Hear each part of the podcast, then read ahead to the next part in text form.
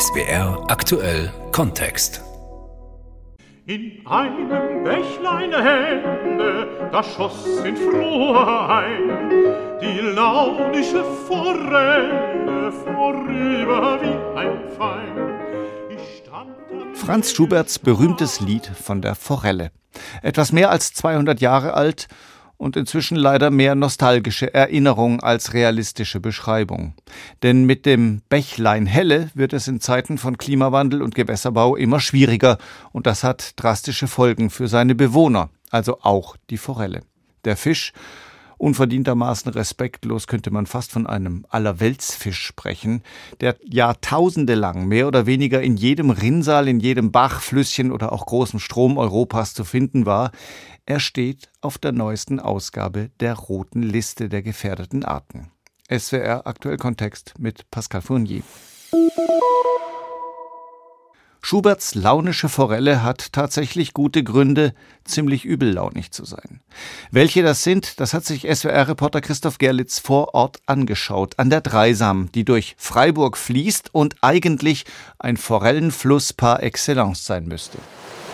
Es ist kalt an diesem Morgen am Stadtrand von Freiburg, dort, wo das Wasser der Dreisam wie auf einer Autobahn breit und schnell schnurgerade Richtung Kaiserstuhl fließt. Im Gras am Ufer steht Ingo Kramer, und blickt mit großer Sorge auf ein Gewässer, das ihn seit über 20 Jahren beschäftigt. Kramer ist Biologe beim Landesfischereiverband und erzählt von Rekordtemperaturen, die sie hier im vergangenen Sommer gemessen haben, im Wasser. Wir haben gerade hier an dieser Stelle Wassertemperaturen bis zu 30 Grad gemessen. Für eine Bachforelle ist das kein Lebensraum mehr. Bachforellen fühlen sich wohl bei Temperaturen unter 20 Grad Celsius und ab 25 Grad stirbt die Bachforelle einfach aus Sauerstoffmangel langsam und schleichend. Menschen, die sich mit Fischen auskennen, kommen bei Bachforellen schnell ins Schwärmen. Sie sei ein Kunstwerk der Natur, heißt es. Silbrig grün mit roten und schwarzen Punkten auf der Flanke, der Körperbau perfekt an das Leben in der Strömung angepasst. Die Bachforelle ist die Königin des Wildwassers und macht jetzt traurige Schlagzeilen. Ein paar Kilometer flussaufwärts in der Freiburger Innenstadt hat Franz Bühler die Hände in der Jackentasche vergraben, angesichts der feuchten Kälte dieses Januartages. Der Vorsitzende des Angelsportvereins hat seine ersten Bachforellen als Zwölfjähriger gefangen. Damals, so scheint es heute im Rückblick, war die Welt unter Wasser noch in Ordnung. Da kann ich mich noch gut erinnern, dass ich dort immer schöne Forellen gefangen habe, die im Uferbereich unter überhängenden Wurzeln oder äh, Grasnarben ihren Schutz gefunden haben. Das war noch völlig normal. Heutzutage fängt man in diesem Bereich kaum noch Forellen die Bachforelle liebt wildes, klares Wasser. Sie mag tiefe Gumpen, große Steine und Verstecke an den Ufern. Doch dieser Lebensraum verändert sich dramatisch. In den heißen Sommermonaten trocknet die Dreisam an manchen Stellen regelrecht aus. Nicht immer, aber immer öfter.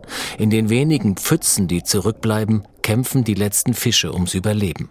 Es wurde in den vergangenen Jahren viel investiert, erzählt Franz Bühler. Sie haben gegraben, das Flussbett gestaltet, um Rückzugsräume zu schaffen. Aufgeben wollen sie die Bachforelle nicht. Das Einzige, was wir tun können, dass wir versuchen, die Strukturen zu verbessern, dass wir Unterstände schaffen, dass wir tiefe Stellen schaffen, wo sich die Forellen wieder wohlfühlen. Die Bachforelle gilt jetzt als gefährdet, so wie 37 andere Fischarten, die leise und unbemerkt aus dem Süßwasser verschwinden. Dass die Bachforelle auf der roten Liste steht, ist keine gute Nachricht. Es könnte aber auch eine Chance sein, glaubt Biologe Ingo Kramer und hofft auf die Unterstützung der Politik. Das zeigt uns, dass dieser Trend, den wir schon seit vielen Jahren beobachten, jetzt auch in der Bundesrepublik überall angekommen ist, im Bewusstsein auch der Politik angekommen ist. Fragt sich nur, was macht die draus? Unter anderem darüber möchte ich sprechen mit Christian Wolter. Er ist Forschungsgruppenleiter beim Leibniz-Institut für Gewässerökologie und Binnenfischerei in Berlin. Und er ist einer der Autoren der aktualisierten Roten Liste. Herr Wolter, bevor wir auf das Gegensteuern zu sprechen kommen, wie repräsentativ ist denn die Schilderung von der Dreisam? Macht den Forellen überall mehr oder weniger dasselbe zu schaffen? Bei der Forelle sieht es tatsächlich so aus, als würde sie ein erstes Opfer der Folgen des Klimawandels sein. Die Forelle, die bevorzugt sommerkühle Gewässer mit einer guten Sauerstoffversorgung und die steigenden Temperaturen führen dazu, dass die Gewässer im Sommer immer wärmer werden, die Forelle dann Stress hat und wir hatten es in den trockenen Jahren auch, dass viele dieser kleinen Forellenbäche tatsächlich auch ausgetrocknet sind. Klimawandel, Erwärmung und Wassermangel, aber das setzt sich ja sozusagen auf eine Reihe von bestehenden Problemen auch drauf. Ne? Das ist richtig. Wir haben ohnehin das Problem, dass die kleinen Gewässer in der Vergangenheit durchaus begradigt wurden, dass die Gewässer unter dem Eintrag von Feinsedimenten aus dem Umland, auch aus der landwirtschaftlichen Nutzung, leiden. Und da sind eben auch Arten wie die Forelle besonders betroffen. Die Forelle ist ein Kiesleicher, die darauf angewiesen ist, dass sie grobes Material gut durchströmt im Gewässer findet. Und da sind natürlich Feinsedimenteinträge und so feine Sande und so, die dieses Kiessystem verfüllen, kontraproduktiv. Lassen sich diese Probleme priorisieren? Ist es vor allem die Reproduktion? Ist es vor allem die Nahrungssuche oder ist es der Sauerstoffmangel und die Erwärmung im Sommer? Das variiert natürlich von Gewässer zu Gewässer etwas, aber bundesweit und europaweit sind tatsächlich die Lebensraumverluste die stärksten Probleme, also dass äh, zum Beispiel Laichsubstrate nicht in einer ausreichenden Qualität vorhanden sind, weil die organische Belastung der Gewässer zu groß ist, weil die Feinsedimentbelastung der Gewässer zu groß ist. Das ist für die meisten das Hauptproblem. Hinzu kommt dann dass mit der organischen Belastung natürlich die Sauerstoffzehrung im Gewässer größer wird, vor allem dann auch im Sommer, wenn die Temperaturen steigen und das Sauerstoffbindevermögen des Wassers sinkt. Und dann haben wir regional natürlich auch noch das große Problem von Wasserentnahmen aus den Gewässern, die zum Teil erheblich sein können, so dass dann gerade bei sommerlichem Niedrigwasser Bewässerung und Fische um die gleiche Ressource ringen, wobei die Fische dann da selten gehört werden. Und wir haben auch die gängige Praxis der Wärmeeinleitung in die Gewässer. Und das führt natürlich auch dazu, dass die Temperaturen für Fische in den kritischen Bereich kommen können. Und dieser Effekt ist besonders ausgeprägt im Winter. Die Forelle leicht im Herbst, die Eier entwickeln sich über den Winter und je höher die Temperaturen sind, umso stärker verkürzt sich die Eientwicklungszeit, so dass es passieren kann, wenn wir Wärmebelastung in den Gewässern haben, dass die Larven nicht im März schlüpfen, wo sie dann günstige Bedingungen finden würden, sondern schon Ende Januar, Anfang Februar, wo dann gar keine Nahrungsbasis da ist und die Überlebensrate dann deutlich geringer ist als bei später geschlüpften Larven. Nun muss man eines sagen, wir sprechen im Moment hauptsächlich von der Bachforelle. Die Bestände der Regenbogenforelle sind natürlich auch betroffen, aber die Regenbogenforelle gilt als ein bisschen robuster, ein bisschen belastbarer als die Bachforelle. Ist das ein Trost? Die Regenbogenforelle wurde tatsächlich nicht bewertet, weil die Regenbogenforelle ist keine einheimische Fischart. Ist zwar eine wichtige Wirtschaftsfischart in Deutschland und anglerisch auch bedeutend, aber als nicht einheimische Art wird sie aus Prinzip nicht bewertet bei der roten Liste und es gibt auch relativ wenig sich natürlich reproduzierende Regenbogenforellenvorkommen in Deutschland. Die Forelle, die Bachforelle, leidet also vor allem darunter, dass die meisten Fließgewässer in Deutschland nicht mehr sonderlich natürlich sind, sondern in der Regel begradigt, eingeebnet, die Ufer befestigt. Damit allerdings ist die Liste der Probleme der Forelle noch längst nicht zu Ende. Der Mensch hat über Jahrhunderte massiv in den Gewässerlauf eingegriffen und das nicht nur in Längsrichtung. Jedes Stauwehr, jedes Kraftwerk, jede Schleuse kann für große und kleine Tiere im Gewässer eine unüberwindliche Barriere bedeuten. Ihre natürlichen Wanderungen, etwa zu Laichplätzen wie beim Lachs, werden unterbunden, mit teils drastischen Folgen. Hinzu kommt, aufgestautes Wasser erwärmt sich leichter, enthält deswegen weniger Sauerstoff, die Bodenbeschaffenheit ändert sich, Schlamm kann sich absetzen, das verändert den Pflanzenbewuchs, was wiederum Auswirkungen auf die Tiere hat. Noch immer fließen außerdem Abwässer und andere Verunreinigungen in Gewässer. Ein besonderes Problem Düngemittelrückstände.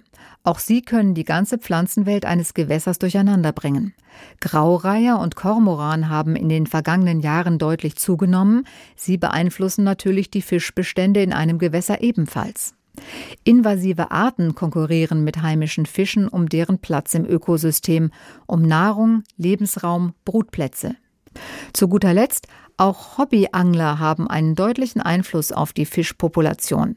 In Deutschland, so heißt es auf der Homepage des Instituts für Gewässerökologie und Binnenfischerei, entnehmen Hobbyfischer den Binnengewässern mehr Fische als die kommerzielle Fischerei. Insgesamt gelten laut der neuen roten Liste mehr als die Hälfte aller einheimischen Süßwasserfischarten als gefährdet. Die Forelle ist also längst kein Einzelfall. Frage an den Fischexperten Christian Wolter, haben denn alle Arten grundsätzlich mit denselben Problemen zu kämpfen oder hat jede Art ihren eigenen Problemcocktail? Es gibt da durchaus artspezifische Probleme. Was auffällig ist, dass vor allem Flussfischarten betroffen sind. Das, die, was ein Zeichen dafür ist, dass die Gewässerlebensräume stärker betroffen sind. Und was auch sehr auffällig war, ist, dass im Vergleich zur letzten roten Liste von 2009, wo wir für viele Arten eine positive Bestandsentwicklung detektiert hatten, die darauf zurückzuführen war, dass sich die Wasserqualität in den letzten Jahrzehnten immens verbessert hat und für Fische vielerorts nicht mehr der limitierende Faktor ist und jetzt schlägt durch, dass diese positive Entwicklung von damals für die meisten Arten zum Stillstand gekommen ist, für viele sogar sich ins Gegenteil verkehrt hat. Und das ist eine Folge davon, dass die praktische Umsetzung der Wasserrahmenrichtlinie die Verbesserung des ökologischen Zustands der Gewässer in Deutschland eben relativ schleppend vorangeht. Wir sind da noch nicht sehr viel weitergekommen und diese strukturellen Probleme, die die Gewässer haben, die schlagen da jetzt durch und führen dazu, dass viele dieser Arten tatsächlich jetzt hochgestuft werden mussten in der Gefährdung. Das heißt, etwas flapsig formuliert, sauberes Wasser allein reicht nicht. Genau, das ist die Idee der Wasserrahmenrichtlinie, dass nur gute Wasserqualität noch keinen ökologisch guten Zustand ausmacht. Welche Probleme lassen sich denn wie abstellen und welche nicht? Den Klimawandel können wir natürlich nicht abstellen, aber wir können natürlich die Gewässer fit machen für den Klimawandel, das Widerstandsvermögen der Gewässer gegen die Folgen des Klimawandels stärken. Und das geht mit relativ einfachen Mitteln schon, indem einfach Uferbefestigung an vielen Stellen entfernt wird, dass der Fluss auch seitlich sich Material nehmen kann und dann je nach Talraumgefälle und vorhandenen Sedimenten wird er sich auch wieder ein natürliches Bett schaffen. Was Sie jetzt gerade beschrieben haben, klingt nach einem enormen Aufwand, den wir betreiben müssten. Was hätten wir davon, um es mal ganz ketzerisch zu fragen? Da würden wir auch davon profitieren. Diese Gewässer, die dann klimaresilienter sind und eben auch den Fischen dienen, die dienen uns natürlich auch dahingehend, dass wir mehr natürlichen Hochwasserschutz hätten, dass wir mehr Wasserrückhalt in der Landschaft hätten, dass wir mehr Erlebnislandschaften hätten, dass auch andere Arten davon profitieren würden und nicht zuletzt auch die landwirtschaftliche Nutzung im Einzugsgebiet. Das wird immer vergessen. Die Landschaft die muss ja Wasser zurückhalten, nicht nur im Bereich der jetzt noch existierenden Auen, sondern generell im Einzugsgebiet. Und da dienen natürlich auch naturnahe Nebengewässer dazu. Und das ist natürlich vor allem auch für die landwirtschaftliche Nutzung wichtig, wie uns ja die trockenen Jahre gezeigt haben. Wenn die Landschaft tiefenentwässert ist, die Drainagen überall noch drin sind, dann ist das Wasser sehr schnell im Frühjahr verschwunden und kommt sehr spät, hoffentlich im nächsten Herbst wieder und dazwischen ist Dürre. Dabei sind die Probleme, wie schon gesagt, erheblich und sie sind in den vergangenen Jahren auch deutlich angewachsen. Im Vergleich zu 2009, als die letzte rote Liste veröffentlicht wurde, sind 21 heimische Flusswasserfischarten in ihrer Gefährdungskategorie hochgestuft worden. Darunter Hecht, Bodenseefehlchen oder auch die Esche, eine enge Verwandte der Forelle.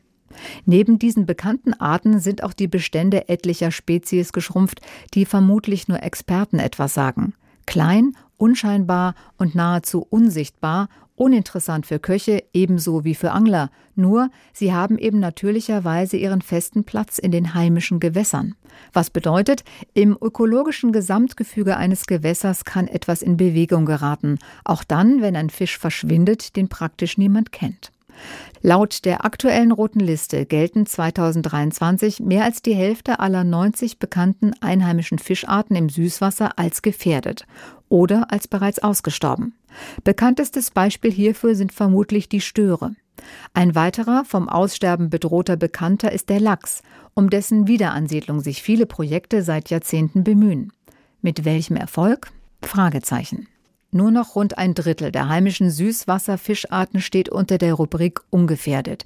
Ihre Bestände wachsen zum Teil sogar. Auch in dieser Schublade finden sich etliche Fische, die der Laie kaum kennt und nur selten bis nie zu Gesicht bekommt.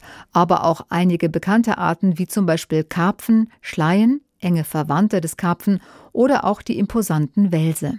Die Forelle ist also nur eine von vielen einheimischen Süßwasserfischarten, die bedroht sind.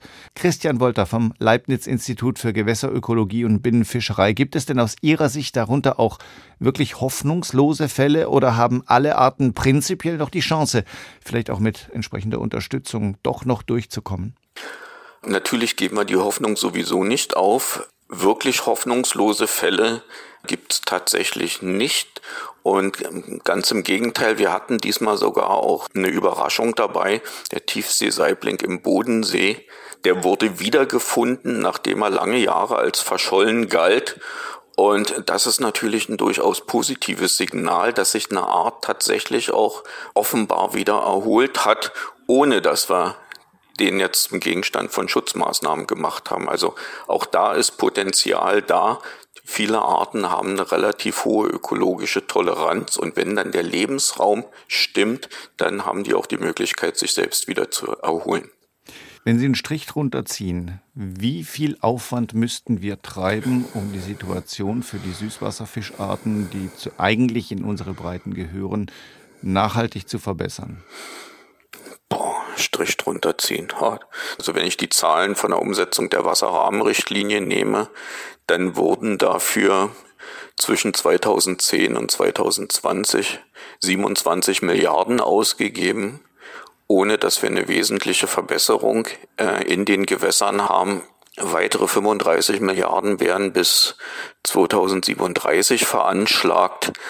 Ich glaube, das lässt sich gar nicht so finanziell fassen. Es wäre viel wichtiger, dass ressortübergreifend diese Umweltziele vorn angestellt werden und im Prinzip die ja überall vorhandenen Rechtsmittel dann auch ausgeschöpft werden, dass diese Umweltziele umgesetzt werden. Ja, ich habe persönlich das Gefühl, dass die Diskrepanz zwischen Anspruch und Wirklichkeit, zwischen den Gesetzen und der Implementierung nirgendwo größer ist als im Umweltbereich.